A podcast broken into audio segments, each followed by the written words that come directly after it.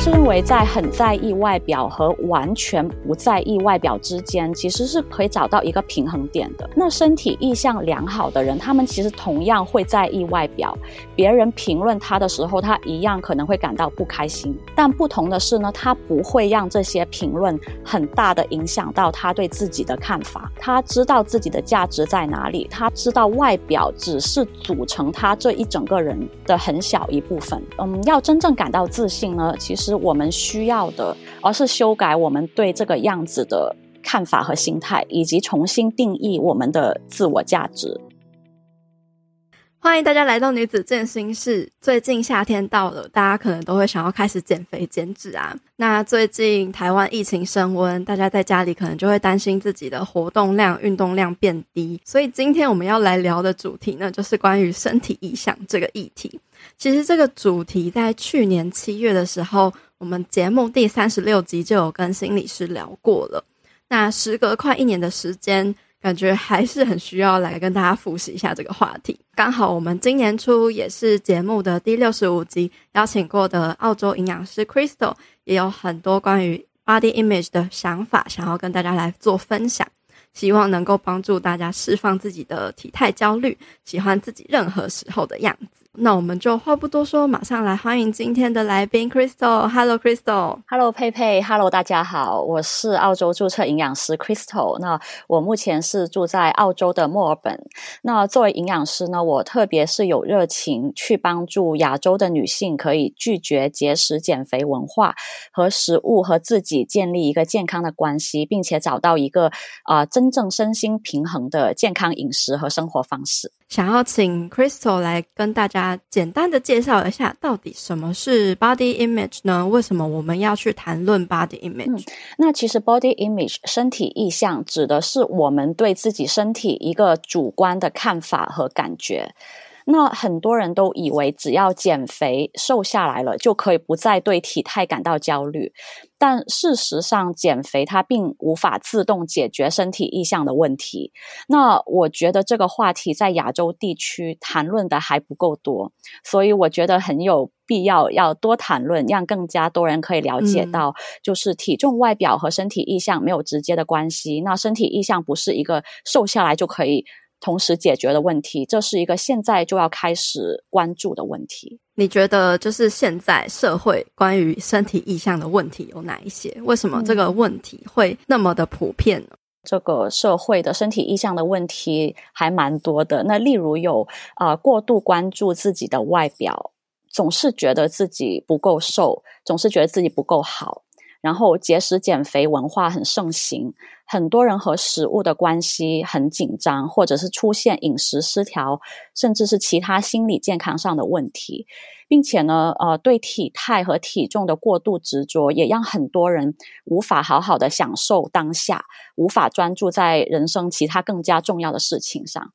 那至于为什么这些问题如此普遍呢？是因为我们现在每天的生活其实都充斥着 diet culture 的一些信息。那无论是在网络上、电视上、杂志上，都是铺天盖地的这些符合所谓社会审美标准的一些图片，并且我们从小其实就一直在被 diet culture 很潜移默化的认为，瘦就等于美，美就等于受欢迎、成功、快乐和自信。所以这也是为什么，嗯，如今体态焦虑这个问题如此普遍。其实我自己也有观察到，说由于我们现在的科技演算法的关系，例如说，大家可以去测验一下，有可能就是你对于减肥这个议题非常有兴趣的话，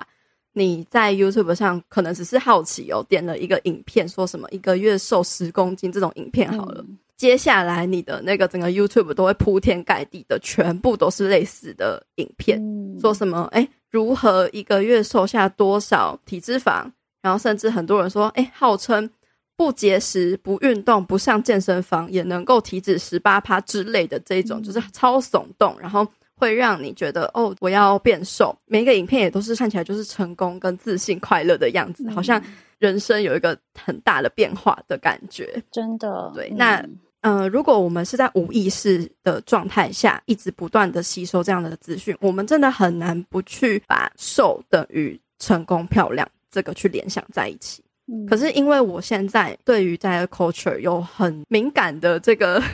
觉察了，所以我当我看到这些讯息的时候，我就会觉得啊，我开始觉得担忧。就是觉得说，我这么有意识的人，我看到这些东西，我都会觉得啊，怎么办？有点被吸引的感觉呢。那何况是一般人，他看到这些讯息，一定只能够接受到这些讯息，他不会听到其他的声音了。我觉得社会的体态、身体意象问题会越来越严重的原因，就是因为这个科技的加持。对对对，真的，像是我也经常跟我的学生们说，像他们上 Instagram，可能尽量避开那个 Discovery Page，那个很多一点进去像 YouTube 一样。真的，那个真很可怕，就是可能你已经筛选过很多账号，在你自己的版面是很舒服的，嗯、结果你不小心点开那个主页，就会啪，全部都是那个 diet culture。没错，真的，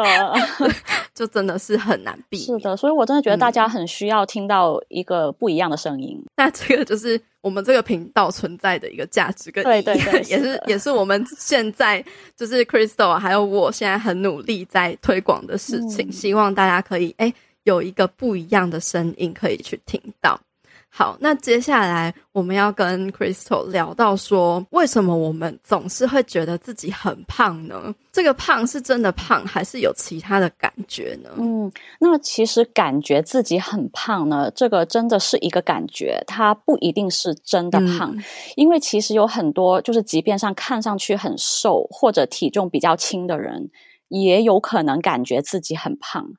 那并且其实有蛮多一些心理学研究也有发现，呃，女性对于自己外表的评价，往往都比其他人对她自己的评价要负面以及不准确，而且呢，经常会把自己不满意的地方无限的放大，而且就现今的这个社会所定下的嗯美的标准啊，都不实际，而且不健康，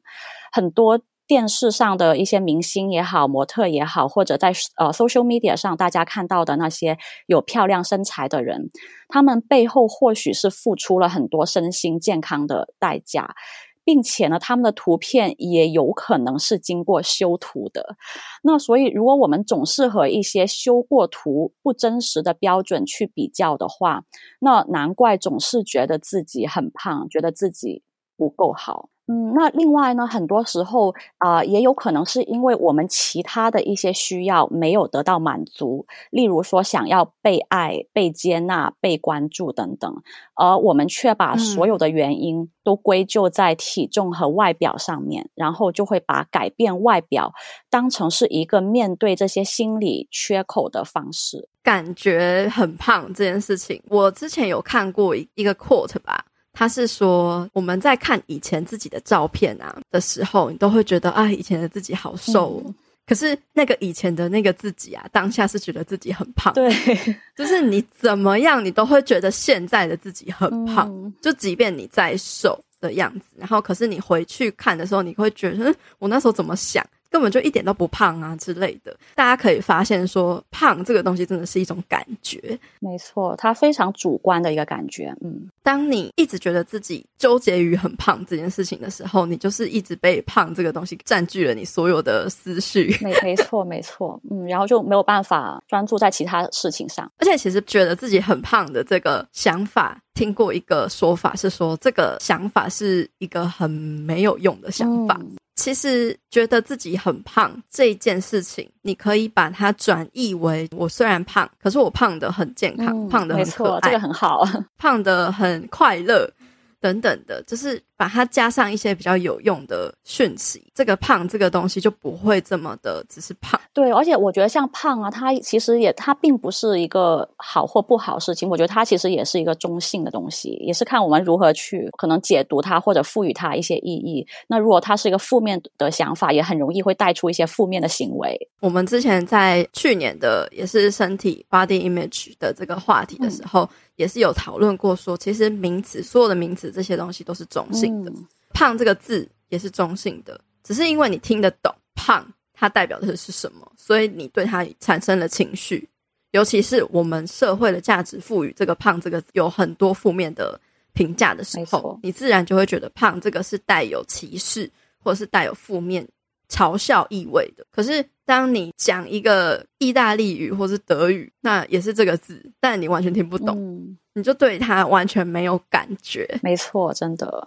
一件事情一个字，我们怎么去看它，又带有什么样的想法去看，就会投射在我们自己的身上。没错，真的会有很大的区别。然后加上说，就是 Crystal 讲到了胖这个东西，常常是因为我们心里的一些需求没有得到满足。可能你的心里是有一个洞的，这个洞呢，我们常常都会很无意识的用一些其他的东西去填。那些东西可能是一些比较看得见外在的东西，例如说，可能你很注重外表，你就会觉得说，哦，我要打扮的很漂亮，或者是符合一个。大家觉得漂亮的样子来去填这个洞，那有一些人可能他比较注重物质，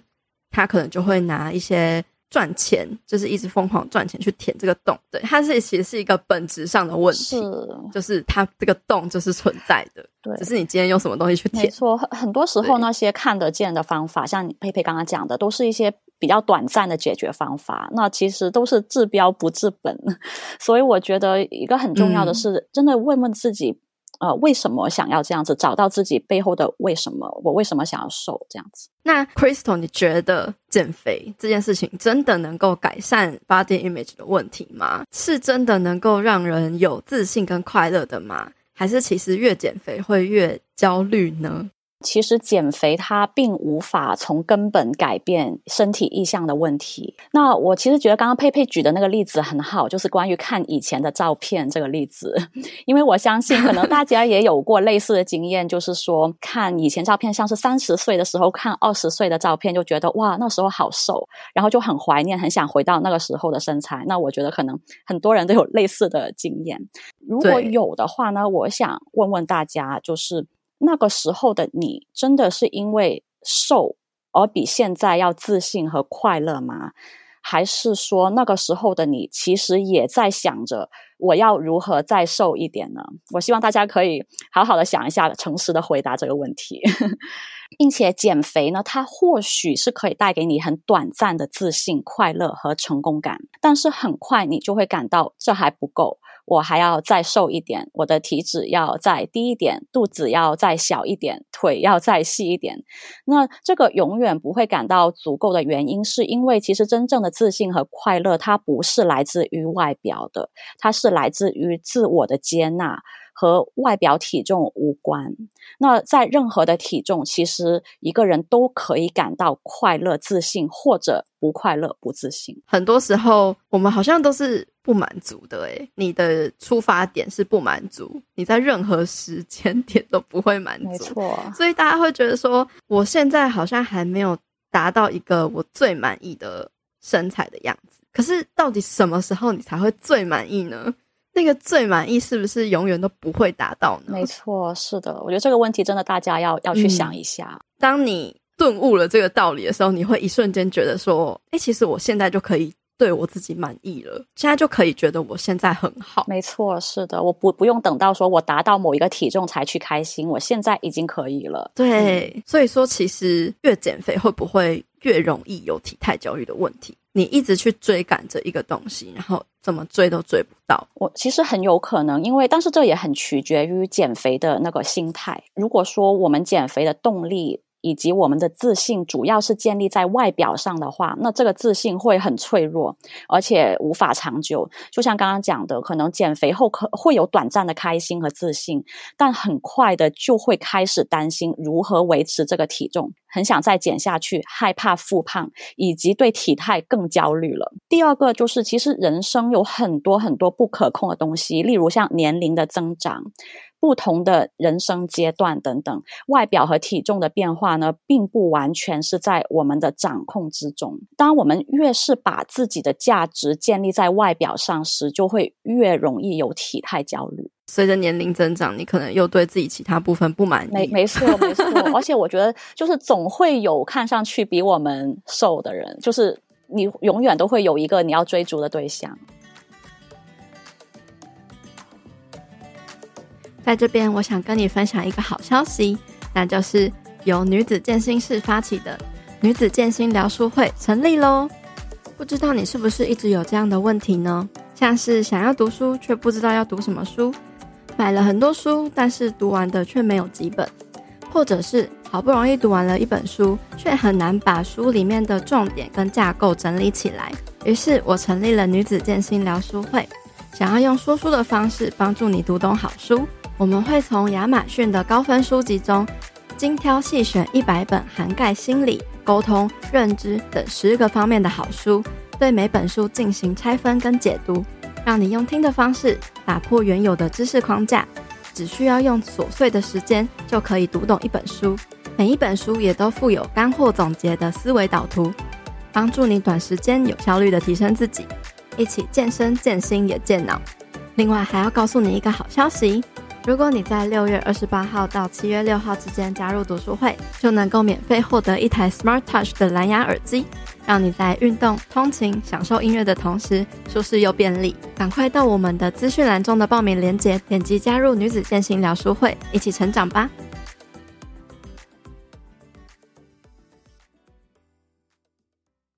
那什么是真正的自信呢？我们有可能完全不在意外表，还能够感到自信吗？其实很多人都会误以为自信就是很满意自己的外表，每天照着镜子都觉得自己很好看。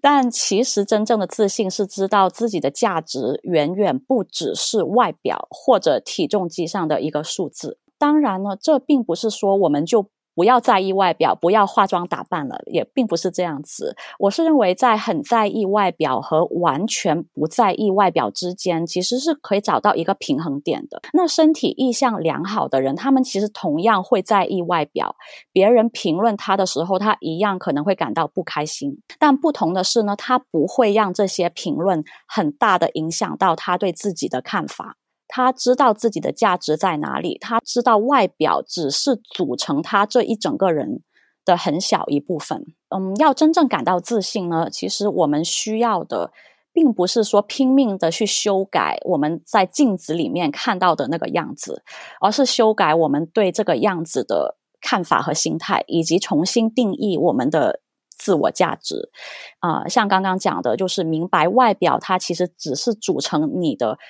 其中一部分，而且是很小的一部分。那我们远远不只是一个外表，那每个人都是很独特的存在。我们本身已经足够，而且值得被爱了。你的躯壳，对，就真的就是一副躯壳。那当然，这个躯壳就是一定的装饰，还是很有帮助的，可能会让我们呃心情更好啊。你看自己就觉得很愉悦啊，或者是说你在呃人际交往上可能会更顺利啊之类的，会有这些可能不免于会有这些帮助。对，可是真正重要的。其实我们去观察很多厉害的人、成功的人士，或者是真正有魅力、有自信的人，他们不一定是那种名模模特。嗯，没错没错。他们可能就像是你在路上，你觉得他就是一个普通人或一般的路人，对。可是他其实就是在某一些领域上，他真的是非常的有 power、跟魅力、跟自信。所以说，我们多去看这些东西的时候。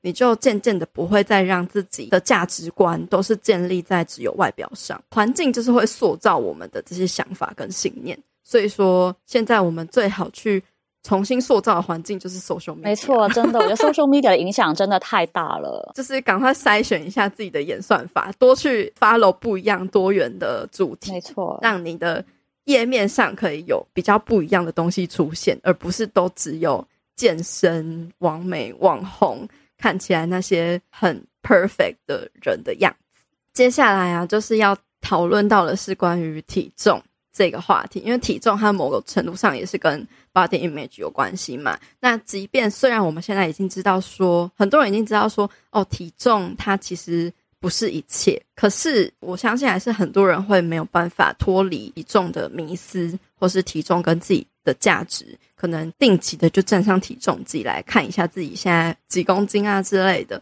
Crystal，你觉得说我们应该要怎么样子跟体重机建立一个健康的关系呢？让它不要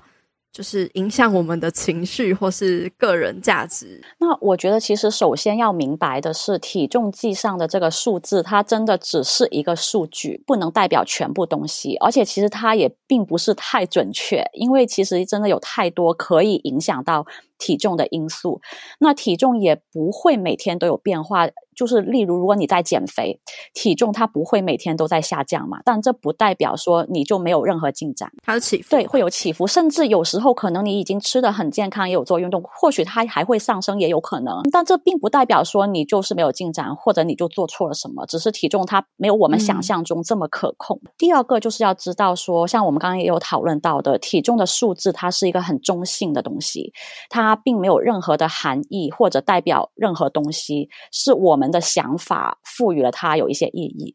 那所以我很希望大家也可以问问自己，为什么我想要达到某个体重？你认为这个体重可以为你带来一些什么？是健康吗？是自信吗？是快乐吗？是成就感吗？还是别人的认可？无论是什么，其实这些才是你真正想要的嘛。你想要的并不是一个数字，而是你相信这个数字可以带给你的东西。再想深一层的话，那这个数字是否真的有为你带来这些呢？因为我有见过有太多的人为了健康、自信、快乐而去减肥。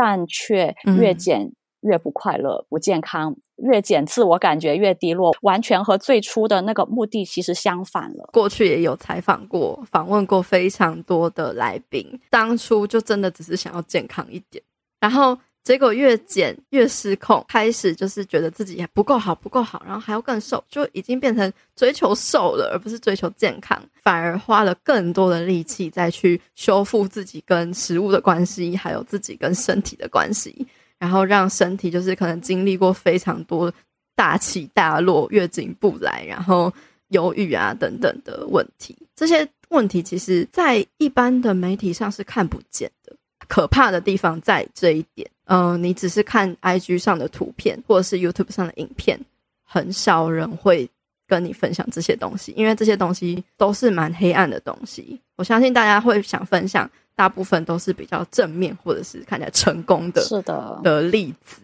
像是我觉得像 Social Media 上有很多可能一些 Before After 的照片也是啊。就嗯，我们不太清楚到底背后是一个 trigger，没没错，有可能那个人他真的是变得更加正面了，但是也有可能是他背后有一些你不知道的比较黑暗的事情。嗯，所以我现在其实已经不太喜欢去分享 before after 了，因为我其实过去就会拍一些 before after 的照片给大家看，就是激励大家这样子。可是后来发现说，其实这样子做还蛮引起那种社会集体焦虑感的。可是后来我发现说。其实这些东西，它可以透过，比如说 posing，嗯，或者是你早上晚上对不同时间拍片，不同时间拍摄，你就会有不同的样子。可是这根本就不是 before after 照，除了很多的因素会影响这个 before after 照的这个成果之外呢，它也是。省去省略了太多的过程，嗯，还有背后要去付出的东西。没错，而且我是觉得照片也有可能会让人更多的把注意力放在外表上了，就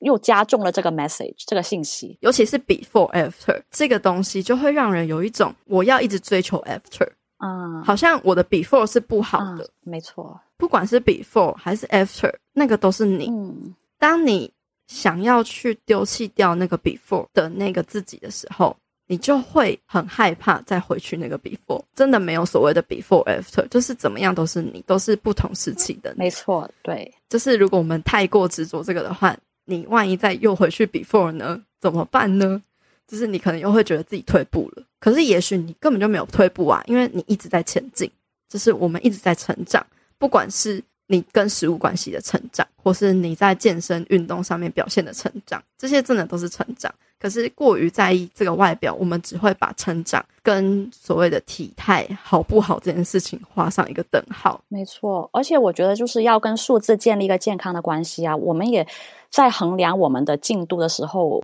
不应该只用数字或者体态来作为一个标准。而且像刚刚佩佩讲的，像可能运动的表现啊，跟食物的关系啊，跟自己的关系啊，睡眠质量、压压力指数等等，就是其实有很多我们可以去衡量自己是否有进步的一些指标，并不是只有数字这么简单。这就跟我们要全面的去看我们自己价值是一样的概念，就是我们要放更多的参考数据进来。我觉得体重数字这个东西在于说，如果你能够对它有一个比较中性、客观的、比较不带情绪的方式。去看它的话，它其实算就是一种管理的方式。管理你可能有一个目标，嗯，一个数据的收集，没错，一个观察而已，没错，就这么简单而已。对对对，是的。当我们对体重的心态是比较正向、比较中性的时候，它其实这个数字可以成为一个帮助我们的工具。但是如果说我我们对它的心态是很执着、只负面的话，它就成为一个绑架我们的数字了。你会建议大家就是可能再有一个目标再去量吗？还是说就是定期的去量？这个蛮取决于大家跟数字的关系。就是如果说你对数字是有比较焦虑的，你以前曾经就是被这些体重数字、卡路里数字所绑架的人的话，我会不太建议去量体重啊、呃，可以多关注在一些其他的指标，那些你的感觉上的不一样，而不是数字上的不一样。那如果说本身对数字感觉还好，就是数字并不会让你产生什么焦虑的话，我觉得可以量一下体重，当然也不用经常量，但是。就是偶尔量一下，我觉得没有关系啊、呃。而且我也会经常建议大家，在站上体重机之前，就先决定好你今天的心情，就不要说我站上去了，我在哦，我今天很不开心。就是你站上去之前，你就要决定我今天要带什么心情去生活，不要让那个数字影响你接下来的，没错，整天的情绪。嗯、呃，我们刚刚聊到这么多，其实你的外表跟你的价值是没有什么关系的这件事情，但是还是有很多人。仍然是希望减重，想要改变自己身体的样貌，很想要拥有 social media 上面看到的那些漂亮的身材的话，要怎么办呢？你会有什么样的建议给大家？嗯，那我觉得其实真的在 diet culture 的影响下，有这样的想法呢，我觉得是非常非常可以理解的。有这样的想法并不是大家的错，但是呢，我也想大家可以认真的想一想，就是节食减肥，拥有那些漂亮身材的。代价和收获是什么？而选择和身体和平相处的代价和收获又是什么？就是这样理性的分析一下。呃，举个例子，像是节食减肥的收获可能是符合现今的审美标准、短暂的自信和快乐，但是代价呢，却可能是满脑子都是食物以及卡路里数字。啊、无法享受当下，或者出现饮食失调的问题，情绪低落，自我形象低落，很焦虑，以及其实长期下来体重是会不断增加。节食减肥它有一点像一个循环，就是那个叫呃溜溜球效应。对，但是其实每一次节食减肥都可能会让我们的体重增加，因为其实身体也是在保护我们嘛，它不知道我们下一次节食是什么时候，所以它就会想哦，那我储存多一点脂肪好了，这样子。那而且呢，就是大家。Culture 它常会让我们误以为体重和体态是完全在我们的掌控之下的，就是只要你有意志力，你坚持，你自律就可以改变。但事实上呢，我觉得即便我们对体重和体态是有一些的掌控，但是无法控制的是这些行为，这些节食减肥行为所带来的。代价和副作用，那我们又可以看一下，如果选择和身体和平相处的代价和收获是什么呢？那它的代价可能就是不符合现今的审美标准，然后可能也需要你放下你一直想抓住的那个掌控感。以及那个一直以来就是变瘦的梦想这样子，但是收获却是不用再节食，不再暴食，不再和身体对抗，可以找到人生真正有意义、真正值得你花时间的事情，以及是啊、内心的平静、自我接纳，以及自我接纳所带来的那个自信以及快乐。所以我就是会很鼓励大家可以认真的衡量一下这个代价和收获，做出。自己的决定。那我是认为选择和身体和平相处，它真的并不是一件简单的事情，但是非常值得。这是一个可以改变人生的选择。而且大家要记得是，我们的身体是站在我们这一边的，身体并不是要跟你对抗。我觉得现在虽然说在疫情期间，就是呃，我们都被关在家里，但这个正是让我们好好的看自己的一个时间，好好的跟自己相处的一个时间，因为你不用再一直想着去健身房。对对、嗯、对，我觉得也是适时的要放下一下手机，然后放下远离那些 social media，让自己有多一些的。不一样的休闲娱乐兴趣或是探索，例如说，你过去非常的执着在跑健身房、运动、健身等等的，花太多时间在上面了。那你这时候，你可能就可以去发展其他的兴趣，例如说，可能看一些书啊，或者是诶开始煮一些新的料理啊，嗯、没错，或者是可能画画啊之类的，就是碰触学一些不一样的技能，因为你这样会发现说。就是你的人生是有很多面向是可以去探索的，而不是只有一直在锻炼肉体跟身材而已。对，是多多发掘啊、呃、自己不同的方面。依然就是看到那些漂亮的身材，我们还是会觉得啊很漂亮，很欣赏。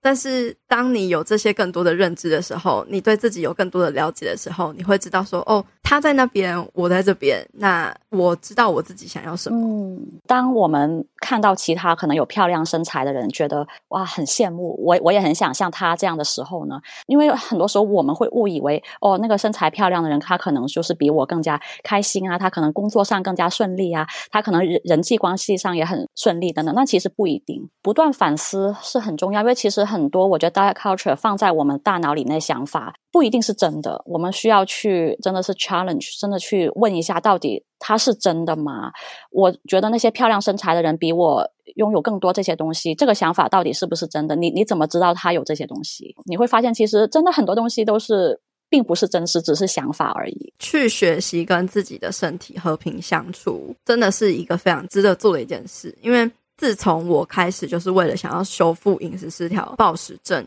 然后我开始放弃算卡路里啊，然后放弃追求就是看起来体脂很低的身形啊等等的。虽然说就是中间经过很多混乱的摸索期，可是到最后开始渐渐的感受到自由的感觉的时候，那个感觉是真的很好的。你会发现说，诶，更快乐。你再去追求那些东西的时候，你有可能你是带着。不同的心境去追求的，没错。出发点不一样的话，我觉得全部东西都会很不同。可是有时候这个出发点是没有办法，你一秒钟就转换，就是你可能势必是要去经历过某些 struggle，某一些痛定思痛的过程，你才了解说身心健康跟自由是有多么的可贵。而且你不需要就是在因为在意其他人的看法，或是迎合这个是社会的价值观而去做伤害自己的事情。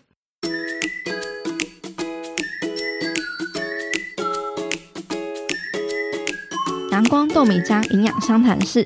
本集节目由统一阳光赞助播出。点选资讯栏连接，输入 G I R L P O B L 五，即可获得统一阳光无加糖黑豆浆的优惠哦。你知道吗？豆类加谷类一起食用的话，彼此的氨基酸可以互补，可以打造完美的蛋白质哦。统一阳光无加糖黑豆浆提供优质的植物性蛋白质，一瓶就有十五公克的蛋白质。推荐给你，每一天都要给健康来一点阳光。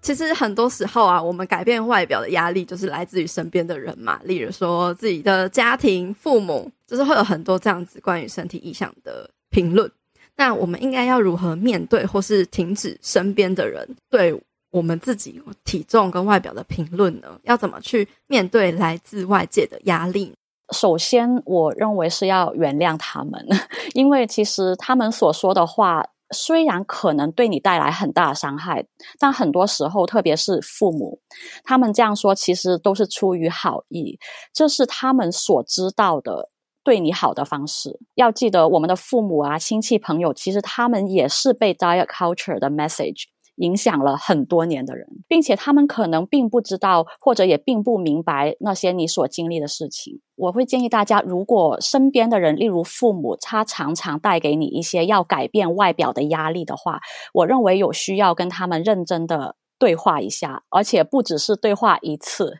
要不断的提醒。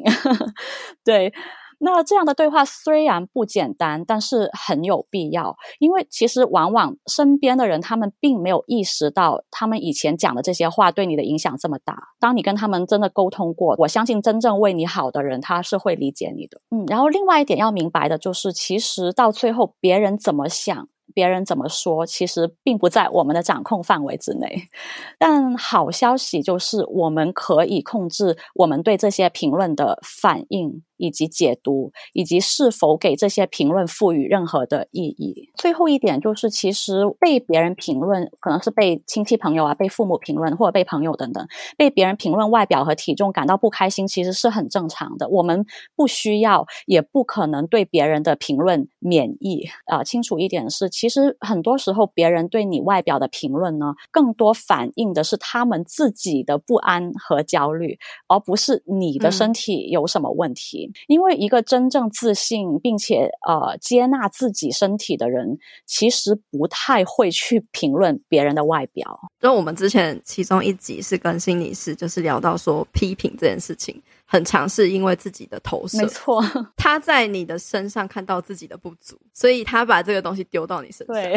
真的。然后好像是你的问题，但其实不是你的问题，是他自己的问题。没错，真的，他他把他的不安感跟恐惧感投射在你身上，真 的就是这样子。当我们意识到这一点的时候，我们就会开始用同同理心去看他。对对对，其实问题并不在我们身上，而是别人也会开始去原谅他。真的是有很多的父母真的要去做到。沟通这件事情，尤其就是又是父母，是我们这么在意的人，那他说出来的话，肯定是会让我们更加在意，甚至是会伤害力更大的，是比起那些一般路人甲乙丙丁还要更大的伤 害力。是的，这个东西真的是要我们自己心理素质要更强大。然后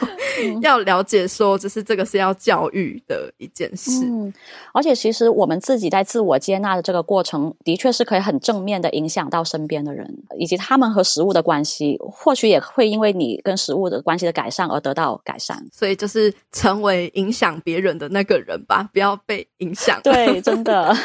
坚持住自己的立场，坚持住自己想要捍卫的价值观。嗯，没错，这件事情非常重要。嗯，最后就是刚刚讲了这么多嘛，不要。要用外表来评论我们自己的价值，那我们到底要怎么样不再继续用体重跟外表来定义自我价值呢？嗯，那我觉得其实首先还是要明白的是，嗯，每个人都是一个完整独特的存在，你有你。独特的个性，例例如说，可能你很风趣幽默，或者很善解人意。你有你的一些才能，像是很会做饭，很有语言天分。你有你吸引人的地方以及存在的意义。虽然说在现今的社会，的确外表是会给人第一印象，但是呢，最终还是你的独特。是才会吸引到那些属于你的人。那我其实蛮鼓励大家可以想一想的，就是在你认识的人里面啊，有没有一些人虽然外表不是社会标准所讲的那个美，但是你很喜欢和他们相处，你很欣赏他们，他们的个性很吸引你。那其实同样的道理也是可以放在你身上的，鼓励大家可以多多关注、提醒自己这些独特的地方。其实真的可以写下来，把所有你认为就是你独特的地方、你的个性、你的才能、你之前你取得了些什么的成绩啊、成就等等，你都可以写下来。然后呢，多提醒、多关注自己这些地方啊、并且呢，可以把更多的时间和精力啊放在一些自我增值、自我成长的事情上，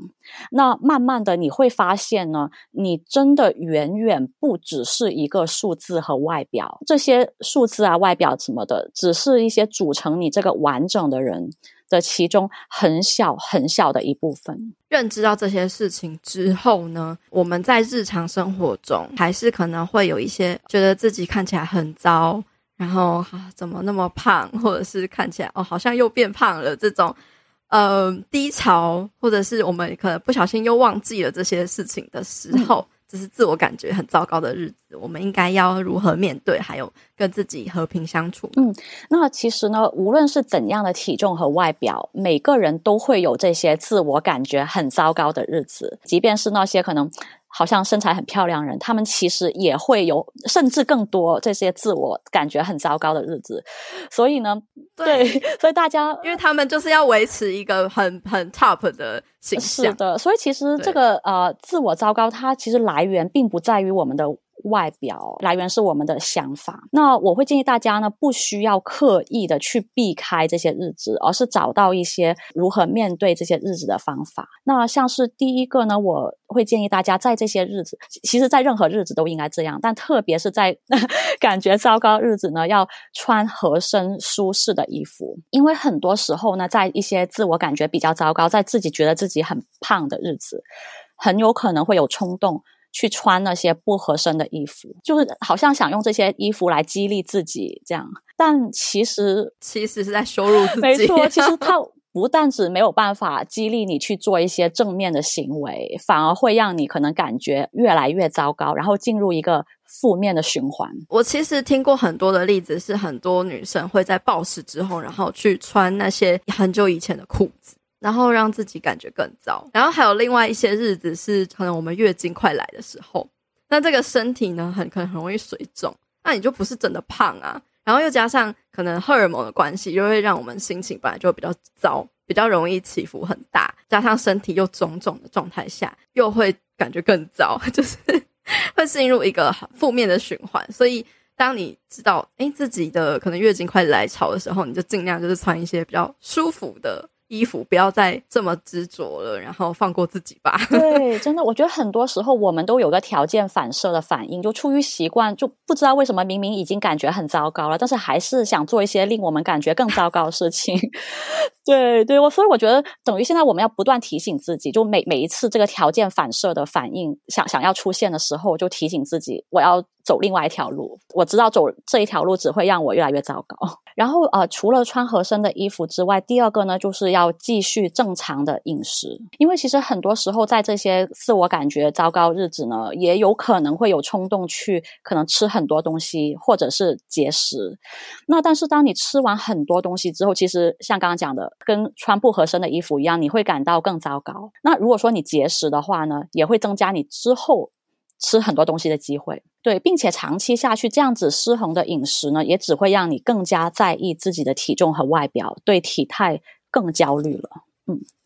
对，所以平常心很重要啊。对，是的。然后第三个呢，嗯、就是也要明白，像刚刚有提过的是 Bad Body Image Day 这个自我感觉糟糕，其实跟你的。身体没有关系，问题不是出在你的身体，其实全部都是在你的想法里面。所以很重要的一点是要察觉到自己的想法。我一般建议大家不要只把这个想法停留在脑海里面，而是真的把它写出来。当我们写出来的时候，可以更加客观理性的去分析它，到底它是不是真的？这个是想法呢，还是是真的？并且我觉得也可以问问自己这两个问题：我是否会和我最好的朋友说这些话呢？或者说，未来九十岁的我会告诉我这些话吗？这两个问题都可以帮你判断出，到底这这句话是对你有没有帮助，它是真的还是想法。那如果说你发现，诶，这个想法其实对你没有帮助，那我们就可以想象，那我可以如何选择一个对自己更有帮助的想法？第四个就是说，我们也可以自我感觉糟糕日子，就是做多一些自己喜欢做的事情，像是做运动啊。如果说你不是很想去健身房，就不要逼自己去做，而是做一些你真正你喜欢的运动或者其他你喜欢的事情，可以真正带给你快乐的事情。第五点呢，就是说，我们也要学会如何去面对自己的这些情绪，跟这些负面的情绪去相处，很多时候其实 Bad Body Image Day，它刚像刚刚讲的问题不是出在我们身体，而是可能我们有一些情绪，但是我们会很习惯的想用身体和改变外表这些想法来去应对这样的情绪，去逃避这个情绪。没错，所以我觉得学会跟这些负面情绪相处非常重要，因为其实我们有时候可能越想。回避它，越去反抗它，它反而这个情绪就越来越强烈了。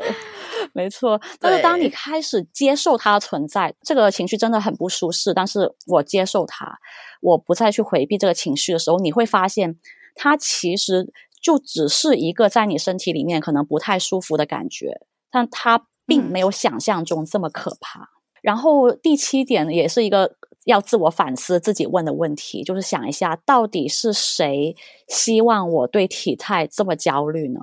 谁会能从中获得益处？其实就是这个减肥行业嘛。减肥行业就希望你你对体态焦虑，大家是 culture 最大获利者，身体呀、啊，有关身体美容方面的行业，恐惧消费这件事情非常普遍的。其实最终啊，我们都还是要回归到接纳自己，嗯、还有爱自己这件事情。可是，即便我们讲了这么久，爱自己这件事情还是很难做到。嗯 Crystal 这边有没有一些建议，让我们能够一步一步的学会接纳，还有爱自己，还有接受自己所有的样子呢？不管我们今天是胖还是瘦。对的，真的在 diet culture 这么巨大影响下，其实爱自己的确是一件很不简单的事情啊，并且这个其实是一辈子的功课。是不断进行中的，它并不像 diet culture 所说的，你达到这个目的地，你达到这个体重后就可以爱自己了，这件事情就完成了。其实并不是这样，它是一直进行下去的。而且爱自己呢，它并不像说开灯关灯按个开关就可以的。所以我会给大家一些建议，就是第一个，呃，定下一些比较实际合理的期待和目标。如果大家觉得爱自己听起来感觉很遥远，很不真实的话，我觉得不要给自己太大压力，可以先从尊重自己、善待自己开始。虽然我不爱自己的外表，但是我不会被这个外表影响我的自我价值。因为我远远不只是一个外表，可以从这里开始。然后第二个呢，也是像刚刚有一直有提到的，就是为自己营造一个有利的环境。有很多东西你是不可控制，像别人的评论等等，但是也有些是你自己可以去，你可以为自己去营造的环境，像是 social media、Instagram 上，真的是多去关注、follow 一些对你有正面影响的人，并且呢，也是多跟身边的。身边的人对话，因为像我们刚刚讲的，真的越是身边的，越是我们在意的人，其实他们所说的话对我们杀伤力越大嘛。所以我觉得，呃，身边人好好对话非常重要，这样子可以为自己营造出一个更加有利、可以接纳自己的环境，并且也是要买一些合身的衣服，不要用穿不下的衣服来惩罚自己啊。第三点呢，就是也希望大家可以去察觉并且改变和自己对话的方式。其实和自己对话的方式就应该是像你跟你的朋友或者你爱的人对话一样啊，因为是实际上我们的确就是自己最好的朋友和爱的人嘛，我们是跟自己相处最久的人，但往往呢，我们却是对自己最严苛的一个，所以我觉得大家可以审视一下，诶，我对自己说的这些对话，我是否会跟我朋友讲呢？如果不不是的话，那或许这句话你也不应该对自己讲，就是尊重自己。没错，真的，把自己当人，把自己当人，再把自己，是的，自己真的才是我们最最好，就是陪伴我们最久的朋友。然后最后也是要明白说，啊、呃，其实接受自己所有的样子呢，并不代表是放任自己。或者安于现状，它并不代表说你就不可以进步了。我我们是可以在接纳自己的同时，也想不断的去进步，变成更好的自己，并且像刚刚佩佩也有提到是，就是当我们学会尊重以及接纳自己的时候呢，这些自我增值的事情就变得很自然了。像是健康饮食啊，它不会再像是一件很苦的事情。然后呢，做运动呢，也不再感觉是一种惩罚，而是会变成说，诶，因为我我想。照顾好我自己，所以这些是我自然而然想去做的事情，出发点就不一样了。对，我发现大家还是非常容易陷入一种非黑即白的思维，嗯、例如说，可能我们常常讲在 culture 或是身体正向这件事情，就是鼓励大家不要节食减肥，可是不代表说你这辈子都不要减肥。对，或是减肥就是一个万恶之罪之类的，嗯、或者是追求主流审美观就是不对的，嗯、也没有说不对，只是有这么多的价值观可以追随，就不要只觉得只有一种。没错，你自己真的非常喜欢这样子的样子，然后你也觉得追求这样子的样子的过程，你可以是健康又快乐的。那何乐而不为呢？没错，是的，我认为就是出发点还是在于说你自己对自己的看法到底是什么，嗯、还有你是否能够去全面、很全面的去看自己，还有看这些所谓的很多的价值观。Diet culture 他很喜欢把一些事情变得很非黑即白，然后就会把我们的想法也会变得很好像不不是这个就是那个。我们不不是要很很鼓吹减肥，就是不可以减肥，但其实并不是这样子，是有一个平衡点。对对，就是保持弹性，然后多去察觉自己非黑即白的思维，嗯、你就能够比较。有意识的去觉察平衡点在哪里？没错，是的，这个其实也是要不断去练习跟觉察。对，这个其实真的是一个一辈子的功课。像是之前也有也有学生问过我，哎，那我接纳自己需要花多长时间呢？那其实我的回答就是一辈子，就是只要你还有这个身体，你就要去做的功课。嗯，接受这个是一个起起伏伏的过程，可是。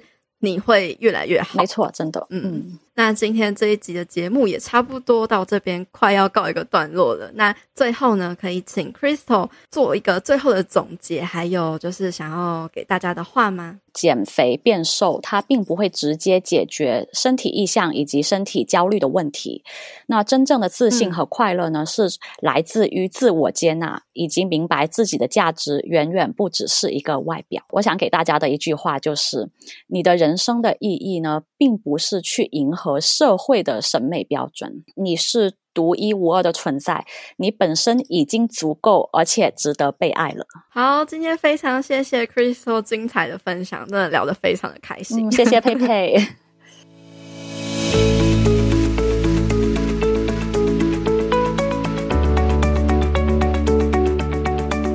在这期节目的最后，我帮你做了五个重点整理。第一，Body Image。身体意象指的是我们对自己身体主观的看法跟感觉，感觉自己很胖是一种感觉，不一定是真的胖。即使是看起来很瘦的人，也可能会感觉自己很胖。很多人以为只要减肥瘦下来就可以不再对体态感到焦虑，然而减肥并没有办法解决你低落的身体意向问题。减肥或许可以带给你短暂的自信、快乐和成功感。但是你很快就会觉得自己还不够瘦，还不够好。这是因为真正的自信快乐并不是来自于外表，而是来自于真正的自我接纳。在任何的体重下，你都可以感到快乐或是不快乐。如果你越把自己的价值建立在外表上，就越容易有体态的焦虑。第二，现在很多人会过度关注自己的外表，总是觉得自己不够瘦，对体态体重过度的执着。和食物的关系很紧张，甚至是有饮食失调的问题，都是因为从小到大，我们每天的生活铺天盖地的都是有关 diet culture 的讯息，不断告诉你瘦等于美，等于成功、自信、受欢迎、健康等等的。生活中充斥着一般人难以达到的审美标准，甚至会用修图的方式来呈现不实际的样貌，让我们很难肯定自己真实的外表。好好的享受当下，专注在人生更重要的事情上。第三，真正的自信并不是无时无刻都觉得镜子中的自己很好看，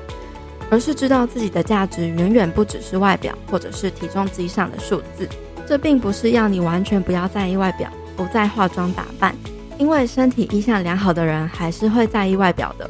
只是他会知道，真正的自信不是拼命修改镜子里面的样子。而是修改我们看待自己的看法和心态。外表只是一个人的一小部分而已。我们每个人本身都是无比独特的存在。你可能很幽默、很善良、很会煮饭、很有语言天分等等的。你有你吸引别人的地方。你的存在本身就是有意义、有价值的，也是值得被爱的。第四，无论是怎样的体重和外表，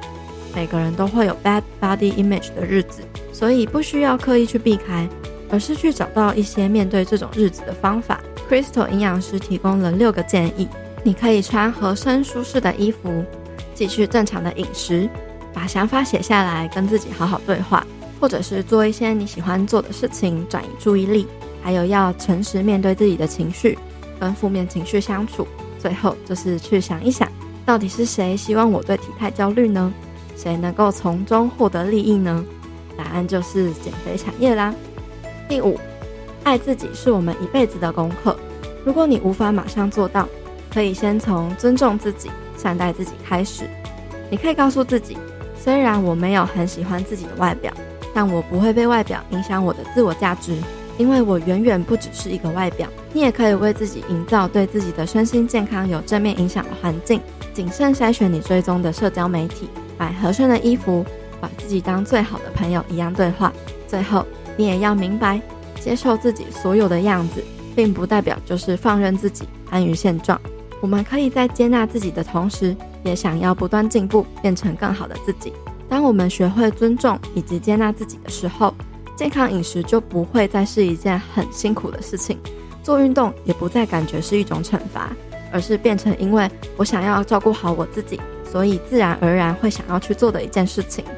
这一次重新讲了身体意向的话题，不知道你听完有没有什么更多的新的想法跟心态的转变呢？我觉得这一集也是还蛮好的，呼应到上一集过度努力的这个话题。很多人常常把追求减肥、变瘦、变美这件事情当作是逃避那些不敢面对的情绪的一种方式，所以也许这就是一个很好的时间点，让你去觉察为什么自己这么在意外表、体重，还有害怕变胖的这种感觉呢？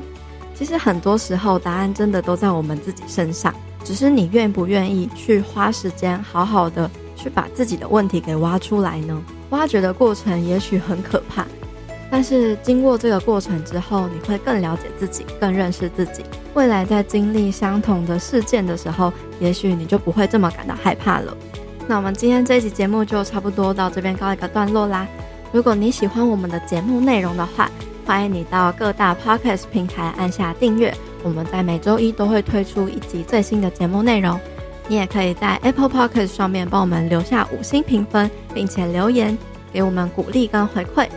我们最近也推出了一个全新企划——女子健心聊书会的读书会平台。每一周你都能够在平台上听到两本我特别精选过的好书内容，帮助你在生活碎片化的时间中，可以听到更多的新观念、新想法。让我们一起共同的成长。如果你在七月六号之前加入这个读书会的话，就可以获得一副免费的 Smart Touch 蓝牙耳机。那报名链接我会放在资讯栏中，欢迎你加入我们。你的加入也是用行动来支持我们这个频道的一种方式哦。如果你喜欢这一集的节目内容的话，欢迎你截图节目的画面，贴到自己的 IG Story 上，写下你的想法跟心得，还有启发，并且记得 tag 女子健心室的账号跟 Crystal 营养师的 IG 账号。我们会非常开心看到你的收获，那也欢迎你可以订阅我们免费的健心电子报，或是加入我们脸书的私密社团“女子健心室”，陪你健身也健心。在节目的最后，我依然要提醒你，你往前踏出的每一小步都是累积，都是进步，所以为自己走过的路喝彩吧！女子健心室，我们下次见喽，拜拜。